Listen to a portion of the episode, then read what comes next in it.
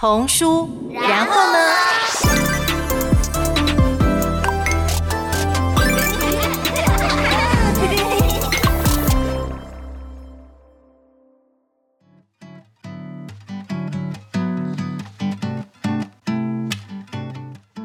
大家好，欢迎收听童书。然后呢，我是主持人杨子伟。今天呢，我们要继续之前有录过的绘本赏析的单元。那我们再次邀请到的就是呃国际知名的策展人及艺术评论家谢佩妮老师。那我们今天呢，要来为听众介绍的是一位特别的插画家，呃，叫做河野雅拉。听名字呢。应该大家会觉得，哎，这是一个日本人，但其实际上呢，他是不是日本人呢？那我们先请谢佩颖老师来帮我们介绍一下这一位插画家。好，那其实何野，你说他是日本人，绝对没有错啊。那但是也同时是巴西人。因为他就如同啊、日本啊，或是甚至台湾的一些人啊，他们在上个世纪的这个六零年代之后，是被鼓励移民去拉丁美洲，特别是巴西。所以到今天，呃，巴西很重要的这个财富啦，哈、啊，然后甚至是政治人物都带有日本血统啊。所以巴西也曾经选出一个总理是呃日本，他藤森，其实他是百分之百看起来像巴西人这样子的部分啊。好，我们第一个要谈河野的话，就要记得他很特别，他同时具备什么北半球，嗯的日本啊。还有南半球的巴西啊，这两种非常不一样的这个特质啊，所以他要怎么样去融合？但哎，还好他已经是这个第二代、第三代之后的移民啊，所以他同时已经当然是讲他的母语是葡萄牙文了。我们要记得哦，巴西讲的不是不是西班牙文哦。呃，在所有的这个拉美国家里面，他是讲这个葡萄牙语的啊。然后呢，相对来讲，他日文当然也是绝对没有问题。所以，包括他的名字就是这个日本和巴西的混血。诶，这个部分就混血是变成呃，应该说二十世纪到二十一世纪最重要的人类的新的资产。不管是人种的混血、文化的混血、语言的混血，那甚至包括图像，在图像交流上的这个混血啊。所以第二个，我建议说看河野的这个部分啊，就是从他用的色彩、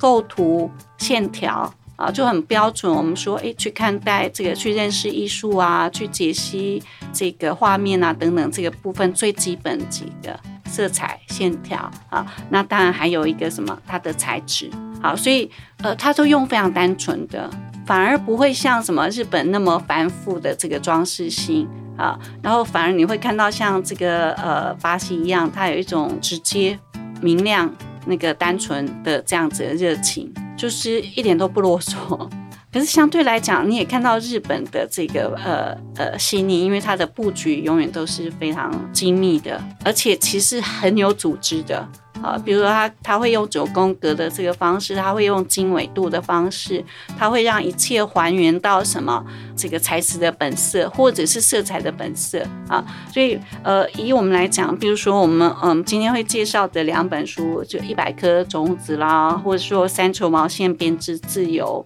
无独有偶，它只有其实它只有用了两个，严格说起来，我们叫做两个颜色。还有黑白下去处理而已啊。那大家知道，因为他用的手法是很标准，像纸版画啊，或者说版画的这种呃比较平平涂这个技巧，所以我们又看到他把日本和西方或者说巴西啊这个传统糅合在一起了。嗯，因为呃这个日本的呃 ukiyo-e 这个浮世绘啊啊，它也是用平涂，然后用纸本。然后用单色套版的这个方式，啊，套色的这个技巧，完成了非常经典的这个代表日本，却影响了西方的呃这个艺术。那相对来讲，呃，为什么说它还原到一定会？我们要谈到这个部分，因为呃，所有的版画一定都会会用一个版只能套一个颜色，所以它层层下去的话，可能会让它呃颜色才会更丰富。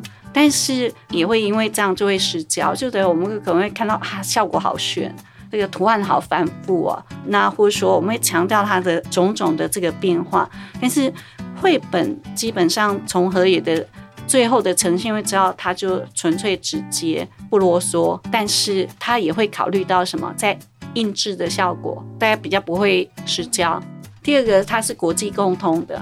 第三个就是说，在成本上的这个中的考量，它有真的很棒很棒啊！所以我在这边看到的画片，我们看到他用这个绿色和橙色，然后第三个辅佐色，如果我们一定要讲，就是黑白混的这个，不管是黑色或是灰色灰阶的时候，就会微笑，因为我们小时候就有了哈，小时候的科学的课就会跟你谈啊，色彩一定会谈补色。有没有谈补色啊？比如说啊，你一直瞪着这个绿色，然后你把眼睛移开，你看到白色的纸上，你会看到什么？呃，就是它相对的补色哈。比如说你看蓝色，它会补出黄色，黄色，对，然后你看到红色，它会补出呃绿色。可是你你现在它用的这个绿色补出的正是橘色，然后那个影子会产生什么？就是灰色的影子，所以你会看起来非常的舒服。即使它处理的质感是看起来好像比较粗糙、比较平的，它会很自然，因为所有都会加上一层灰色，就会立体起来。所以有时候我们在看绘本的时候，其实你会发现说，他们可以把那么复杂、那么呃绵密的心意，用这么简单的手法放到他们的作品当中，真的是很不可思议的部分。啊，更何况整个巴西，我们知道巴西是拥有全世界最大也是最重要的雨林啊。那在雨林当中的话，我们知道所有的生物啊，就会飞的颜色都会很鲜艳啊，不会动的话，大家都会只有保持绿色的这个状态。啊，然后凡是这个死亡，然后要去供养啊，就比如呃，不管是叶子啊、花啊，是鸟兽虫鱼，或甚至人的死亡，它要先化成黑色，所以这个是一个很棒的概念哈。那我们当然会讲，像呃日本，尤其在之前他们的博览会，呃绿色博览会里头，就非常强调它是一个绿色的这个国度。可是相对的一样，北方的森林和南方，我们说巴西这样热带雨林，它其实是两种不一样的这个情境啊。那如果我们回头这样子看，就会明白他为什么会选择这两个不一样的议题了。嗯嗯啊，对，刚才讲到这个。嗯，绿色、橘色、灰色这三个颜色，就是他在他的有一本绘本，就我们今天要介绍的其中一本绘本，叫做《三球毛线编织自由》里面，就是用了这几个颜色。所以刚才老师在讲的时候，我才意识到说，哦，原来它后面有这个色彩的原理，还有包含它运用了可能像刚才说这个热带雨林的这个绿色，所以它一切看起来好像。很和谐，然后很立刻就能够感受到有种亲切感。对，那我们是不是就接着来介绍一下这一本书？对，那也许应该还是先从一百颗种子开始讲起。嗯，其实它一样也是用这些颜色。嗯嗯嗯。那这个部分我就发现说，哎，它为什么会特别关切这个呃种子啊？因为当然呃是带着所有的希望啊。任何的一颗种子都是带着它千千万万前辈哦，就是它要带着所有的基因，啊，带着所有的这个未来都浓缩在这个种子上。那一样，就像当时他的呃先祖辈是带着所有的希望来到巴西。啊，要改变这个北半球都是严冬的这样子的生活，那就像紫薇希希望先谈的这个三球毛线编织自由的这个部分。好，那第一个我们可以先从呃很单纯，我们刚才讲他用三个颜色就可以呃这个创造整个世界，事实上就是就是如此，你不需要永远都叫做缤纷才是吸引小孩，其实越单纯的话是越好啊，这个这个部分，所以这个三。三其实，在任何一个这个民族的传统里面，都代表极大化的数啊，一生二，二生三，三就生万物了啊。我们是这么讲。然后一样的，在广袤的雨林里，或者说像日本从北到南那么长，巴西衣服那么长啊的时候，那我们现在都习惯 GPS 定位，对不对？那 GPS 定位是三点。三点，我们就可以相对的定位，我们可以找到自己，可以找到我们要去的地方，我们找到我们的路径的。然后第三个，这个三在就是我们在混色里头，我们可以有色相、有色环、有呃这个明度、彩度啊等等这个部分并在一起，其实也是一样的。我们到最后，其实我们都知道混色超过第三个颜色，它就会浊掉了。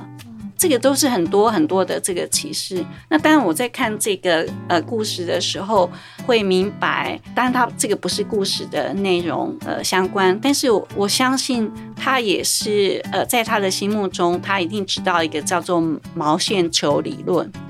嗯，大家都知道梵谷，甚至都很喜欢梵谷，可是大家很少去谈梵谷的整个呃，让它颜色特别鲜活，或它呃去透过这个像点描派的这种做法混出来这个颜色，其实就是所谓的毛线球理论。所以它不是单纯的把把颜色调了，把它涂上去，因为我们知道说一混色呃彩度会降低，呃，所以毛线一定是一绺一绺的线纱。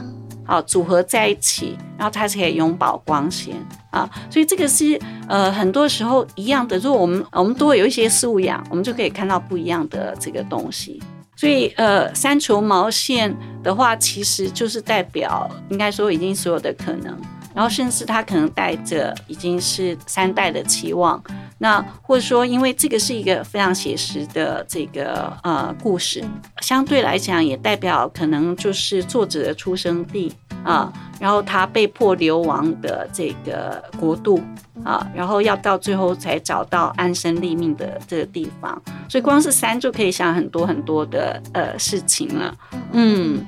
我刚才突然想到，在三的这个运用也也放在这个攀岩上面，嗯，就是四肢、哦、对，对必须要呃三个点固定，你才有办法往上。没错没错，对对对，所以不然很危险。对对对对对，还有啊，还有那最后一个是什么？像我们说，呃，这个法国国旗它会有三个颜色，它自由、平等、博爱，所以这个三到最后就是自由。的这个呃象征也会是在里头啊、呃，那这点也是一个呃蛮重要。那所以呃，如果说今天这两本书还有一个很特别的部分，就是说其实他就是在一个拉丁美洲的系统里头去找到认同。啊、呃，因为巴西我们讲它当然还是算拉丁民族啊、呃，但是相对来讲，它却唯一的母语跟别人不一样，它是在遥远的葡萄牙。这样我们也可以同步的就会明白为什么他会选择葡萄牙的作家的故事来去做一百克种子绘本的文本，嗯，啊，因为他他一个很自然的认同感，那是他们一样用用母语来书写，然后呃，他们都渴望旅行，他们做世界人，他们会有呃这个混成，然后甚至。他们即使国家再大，或是像葡萄牙过去再强盛，他们在现在都会被当成什么边缘的？那这种呃需要被认同的这个部分也是非常重要的讯息。那我也稍微再补充一下，就是这两本书的它的故事。对，因为它的在呃三球毛线编织自由，它是用一个算是历史的真实上面的事件去做了改编。那它描述的呢，就是一个在呃独裁统治的葡萄牙，那时候有一个家人，他搬到了那个斯拉夫，就现在的斯洛伐克这个地方。那那个地方就是他可以上学，但是他的呃人民是被规定要穿着这个绿色和橘色的。呃，这个斯拉夫地带，中欧、东欧是我第一个工作的点，所以当然我看法又会不太一样哈。那第一个就是说，呃，当时其实作者的话，他并不是一开始就抵达这个最后定居的这个地面，他还是会经过像阿尔及利亚啦哈，那或是这个呃捷克啊等等这些地方啊。那你可以想象一个拉丁民族要怎么融入斯拉夫民族？其实是蛮辛苦的，更何况他参与他呃这些地方的时候，他即使他再小，他都明无法明白，但是他从观察他就明白这是共产国家啊，所以有的时候我们在在为孩子谈这种惨无人道的状况，比如说你怎么跟他讲什么叫法西斯，法西斯也好，呃，或者说像像苏联这样子的这个共产主义，他强调就把每一个人都变成一样，他不要你当不一样。呃，所以对小孩来讲，我们不会去讲它是红色的这个暴行啊。那我们可能稍微色偏一下，其实就可能会出现橘色当然这这是一种看法。然后第二个部分就是在于说，呃呃，集权，集权统治就是标准化，所以你不能有二心，你不能有呃不一样的想法。所以从穿着打扮、讲的话，甚至看的书，呃，这个画的画、听的歌，都要变成所谓的样板，它要标准化它啊。本来的美意就会因为集权的统治都会被销毁了。啊，那我们都很清楚，呃，像譬如我们刚才讲说，诶，因为河野是在巴西的雨林，过去西方世界面对巴西做最残忍的事情是什么？美其名说是为了要捍卫生态，因为雨林就是地球之肺，所以他们就说啊，为了开发平衡开发，要把雨林做线索，好变成国家公园。可是问题是说，人可以画个圈圈。就说这个叫做保护区，可是动物呢、植物呢、昆虫呢、鸟兽虫鱼都一样，它不可能因为这样它不到不出这个圈子去交配啊，然后去繁衍，它也不可能种子不可能呃，因此就只有飘到这个范围之内，到最后变成人类的浩劫。热带的雨林从来呃史无前例的消失最快，只是因为我们美其名说要保护它。所以是一样的，呃，这种集权的概念说啊，你们想一样就不会出事，你们就可以均富。可是当你表现出不同，就像他的赚足的家属，他他一定会被驱逐。而且这种流量让和放逐是一个很微妙的，所以呃，他不是说流亡，他是说他们是被流浪的。但是有趣的地方，他们会选一个最容易接受流亡人士的，因为那里有最多的吉普赛人。那里有最多呃，这个呃东欧、中欧的这个民族，也是我们最近因为乌克兰被入侵的这个事件，呃，产生最多的。嗯，我之所以讲这样子的部分，并不是无的放矢，因为包括它有剪辫子的动作这个部分，其实是非常非常微妙被放在里头的情节。当时，因为他作者也提到一九六八年的这个关键，就是布拉格之春啊。其实很多的这些当时的青少年年轻人，为了要反抗苏联的这个粗暴啊，那他们也知道说，其实自己力有未逮。其实很多年轻人做一件事情，他们就开始蓄法，他们发誓要到重新得到自由那天，才要恢复短发。所以，当重新变成自由的国度，脱离苏联的时候，其实当场很多人就剪下了辫子。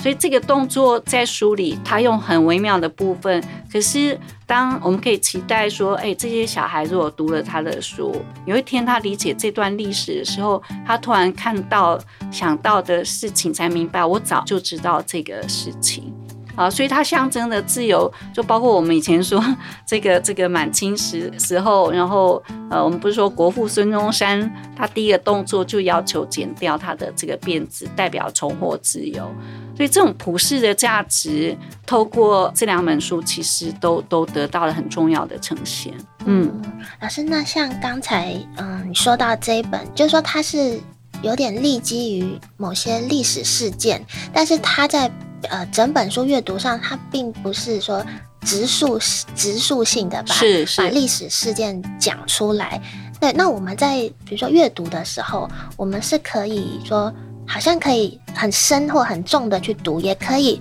只是读它呈现出来的这个故事。或者我们这么讲，就是说，其实所有的事情，呃，它不是一种独立单纯的发生，所以它有很多的脉络背景。所以，我们读书，即使读绘本，都有很多的层次。所以我刚才讲，比如说，诶，他为什么选三？他为什么选这些颜色？它是一种层次。当然，其中一个脉络层次，当然就是历史背景。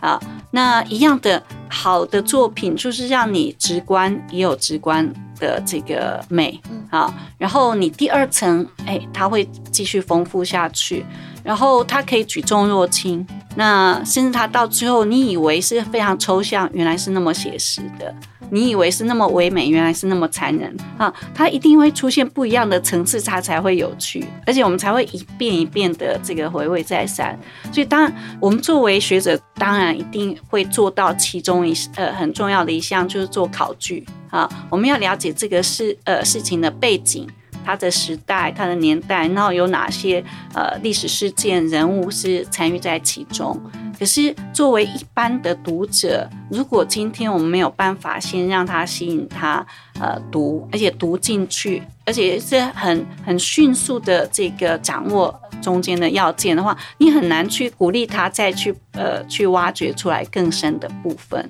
啊。那而且他如果呃到最后我们只是很浅薄的用眼球的那个吸引他。看一遍，他不会再三的回来看的时候，其实他也不可能想那么深，想那么多啊。所以，呃，这个部分就是说厉害的就在这里，就我我们真的不要把很多事情看小了，看单纯了啊。那所以没有问题，你今天呃，千万不要先读了一大堆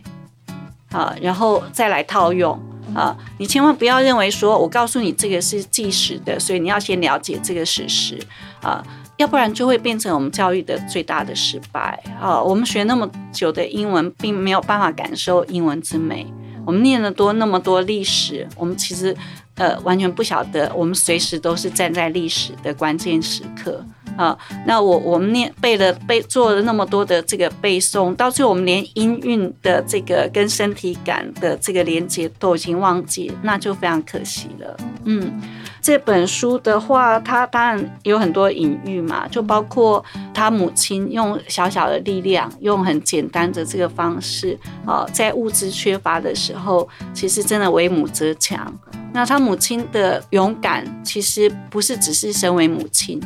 而是他的创造力。他母亲能够呃，在最有限的三球毛线里面，帮他们创造整个天地，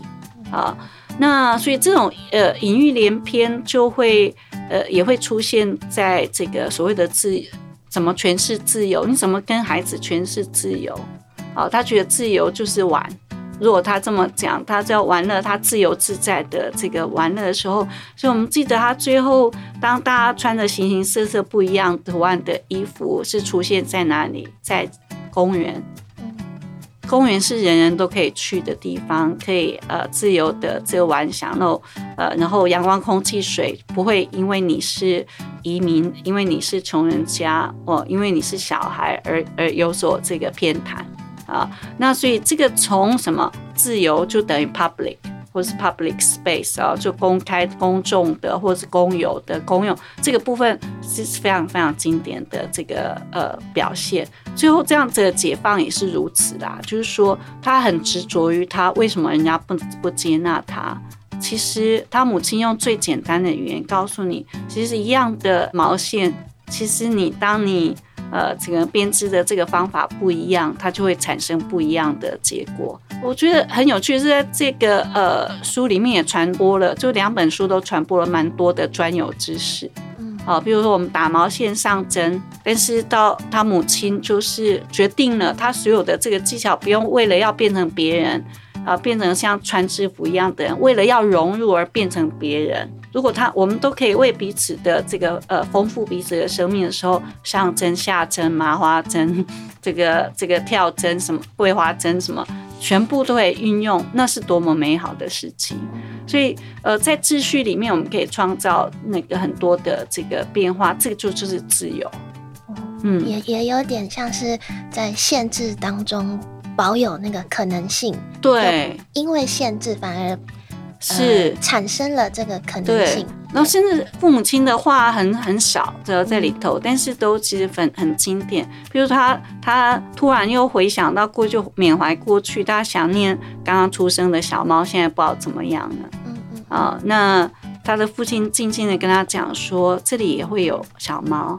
就告诉你，其实我们执着的那个部分，如果不可逆的时候，其实就是面对这个当下。所以生机是在于你选择在哪里，它就无限生机。嗯嗯嗯。老师刚才讲到这个生机的部分，我就想到他的这个另外另外一本作品，嗯嗯，就是我们刚才也有稍微介绍到，就是一百颗种子，是它其实就是在。讲这个生机是在各式各样的情况下，还有各种限制下，它还是有可能诞生出来。是第一个，我就是讲说，他用一种这个看起来看起来好像这个童言童语的这个方式，其实传递当然非常的多。嗯，好，那但第一个，我们再回到刚才讲三嘛，哈，因为我就觉得说，但我自己是数字控，数字控就对对数字会特别的呃这个迷恋，大概也有关系。哈，那我们都会常常讲说要做到一百分，啊，这是一个很可怕的自我制约行为，往往因为这样子我们。忘记了，全世界不是都是百分制的啊，一百分制的。比方说拉丁美洲好了哦，因为他们有玛雅、印加的这个传统，或是早期的欧洲是二十进位法，是十二进位法。啊，是什么的？好，那这个部分当然是一回事。再过来就是说，呃，这个百分百的公制，哈，我们所谓的这个公制是很晚才发生的。可是我们从此都用一百来去丈量我们做一切，我们的长度啊，就我们的这个空间，我们的时间啊，时间是六十进位法，哈，所以这个是玛雅的系统啊。然后重量等等这个部分，并且说我们被制约的结果都会从一百。啊，没有做到一百就不完整，它是不能进位嘛，哈，对不对？哈，那或十十，或是这个十乘十等于一百这样子的概念。所以，呃，我觉得第一个我们要记得，用一百就是一个很微妙的隐喻了啊。我自己当老师打分数的时候，我就很不满，为什么我们的人生明明都从零开始，每一天都是往上加的，唯独呃在学校考试。都是从一百分开始扣的，你错了就开始扣，扣到零为止，这是很奇妙的。每一天都是加法，为什么唯独在呃试卷上，在呈现我们的 performance 我们的表现的时候是往下扣？你做错一件事情，你做不好一件事情，你的某一个失误到最后都是扣分，没有啊，明明是加分呢。我今天不小心烫伤的时候，我下次知道水很烫的时候手不能伸，那你不也是增加这个部分吗？所以，我我会觉得第一个就是从这么聪明的这个作者。然后这么聪明的绘者，他们相加成可以完成什么是很不可思议的事情啊！因为呃，我们先讲作者好了哈，这个故事的这个作者，嗯、我们可以顺带提的另外一本书也是最近出的大书，我觉得很重要，呃，就是也是 Martins 的。那当然他是葡萄牙人啊，就一直土生土长在里斯本啊。那我们知道葡葡萄牙是大国，而且一直都是航海民族。在十七世纪的时候，黄金时期，他们也是最早，比如发现这个呃非洲最南端啊，就是所谓的好望角啊，迪亚士啊，他们他们的这种这个航海王这样子的状况。这个部分的话，呃，作者就讲得很好玩。啊，作者说他从小他想要当什么呢？他想要当记者，或者是当考古学家啊，那或者是当兽医，结果都没有，因为小孩子都会一直不断的许愿，就他最后变成一个作家，绘本作家，专门就是呃透过图像为小孩子图像做沟通的这个部分啊，所以他自己也等于是自况了身世。今天他为自己许了这么多愿，像播了一百颗种子，到最后都没有按照他的心意去发生。他有的种子，他赋予希望的种子幻灭了；有的是长不好，只好就呃就早提早枯萎了啊。可是他到最后这个失之东隅，他从来没有计划的角落，落在童书的这个角落，变成很精彩的部分。啊，可是也是因为他关注的，呃，想要去了解这个过去，啊，他不知道过去，他想要了解考古，啊，那他想要当记者，他永远相信，呃，太阳底下一定有新的这个事情，啊，那他喜欢旅行等等这个部分，到最后才会才会变出这样子的书。所以另外一本书是，呃，马丁斯这个作者，他把这十几个世纪以来。啊，不管是身为传教士啦，啊，呃，或者是这个这个杰出的科学家、探险家，他们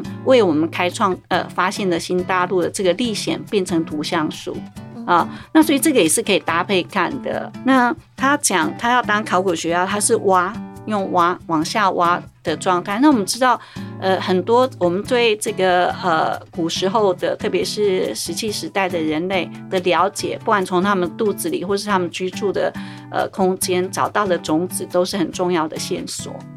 好，那呃，我们也才可能去明白。所以挖掘过去，过去可能是用挖掘，可是未来是用播种，是要期待的，是要花时间去期待的。好，那所以一样的，我们再回到这个河野，河野也是，所以对他来讲的话，呃，他最清楚的啊，在这种与自然共生。那呃，这个他又少巴罗的出生的人，就是圣保罗，好的人，他们他们可以高到，就是我们看到那耶稣像的这个高山，啊，那那个纬度足以什什么让他们种茶茶叶，也可以低到什么，就是跟海山海而居，所以应该是要从来就是很自然的去接受事情，不会按照你自己的规划去发生，风或是海带来这个不知从何而来的漂流木。好，它或是它就在这里立地生根。那风会带来不一样的种子，甚至会带来不一样的花朵、蝴蝶、呃鸟类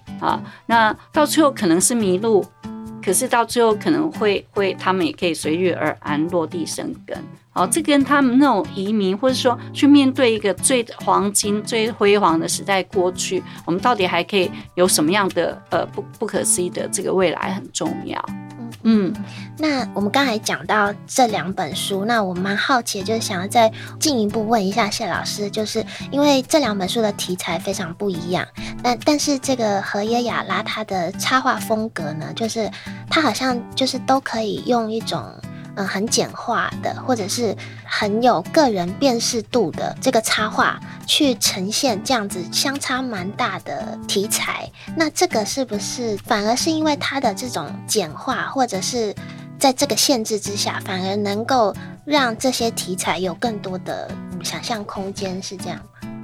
容许我这么回应，其实所有看起来简单的都一点都不简单，它只是化繁为简，以简驭繁而已。啊，所以它不是把它简化，嗯，啊，它也没有要折中，嗯，其实是还原，还原到呃事物很多的这个本质上，嗯，啊，所以呃，就包括一样，那我觉得都很多很微妙的部分，如果你多知道一点，就会有趣。像比如说，哎，他去回应马丁斯的公司，就橘子星星，可是 orange 橘王朝橘色。啊，这个部分他用他的这个方式很微妙去回应，但是更有趣的是他怎么样帮我们重新呃解读这本书。好，一百好，那我自己就就觉得这个非常有趣的，譬如说他会呃先用减法，让我们习惯用减法，一下就消失了三十颗种子，可再过来它是用很微妙在教算术。先讲这个偶数，然后单数啊，然后从减法，然后从加法，再过来谈的其实是这个乘和除了啊，因为大家可能没有想到，比如哎十减呃一百减七十等于呃三十，然后从三十这个开始，像呃譬如说他又把十变成四加六啊，你们记得那个鸟在吃的时候吃了四颗，吃了六颗，然后另外贪心的这个呃 blackbird。啊，就呃那个黑黑鸟，哦自己吃了这个呃十五颗啊，这个是一个帮小孩子在学算术，你知道吗？所以数学我们都太强调算的部分。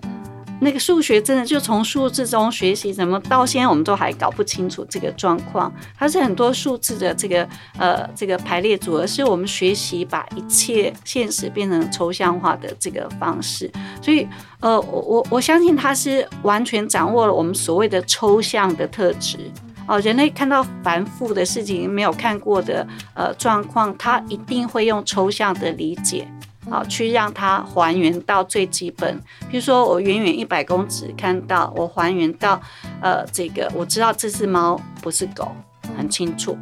好，那或者说，诶，我远远看，我知道这个是这个猴子，它它也不是猫等等。这个都是因为抽象的概念在传递的哈。他很放心的重新用图像的方式，让孩子没有抵抗力。没有没有抵制的心灵。今天如果像我们这样教，就你要先认识这是零一二三四啊。即使我们呃自以为聪明的去买那个习字，说啊，只有四就像帆船，帆船跟四的关系到底是什么？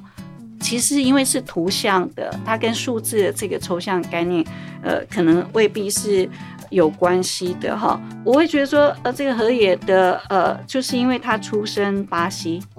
让这一切的这个看待事情的单纯，才让他们活得下去，而且活得好啊。呃，巴西平均收入当然还是最穷的国家之一，但是它也是最丰富的这个呃地方之一。所以你空有资产，你不会运用，你一定只会让别人定定的标准。比如你手上有多少钱，你有几栋房子，有什么？那这种计量的这个单位，到最后并不代表你的抽象特质。譬如说，你有十栋房子，不等于你有十倍的幸福啊。那你因为一百块花掉了七十块，也不代表你会少掉七成的幸福啊。那你会充分的运用这一切，才是会丰富来去取掉单调啊，或是挫折等等的这个部分。所以他最后是安排一只 Blackbird。嗯，呃，如果大家知道西洋的歌曲，有一条很有名的啊，就是 Morning Has Broken，对不对？啊，就破晓。那里头也是透过黑黑色的鸟，好代表我们走出了黑暗，然后呃这个迎向光明，而且又是美好的一天。这这种概念是呃，我觉得说。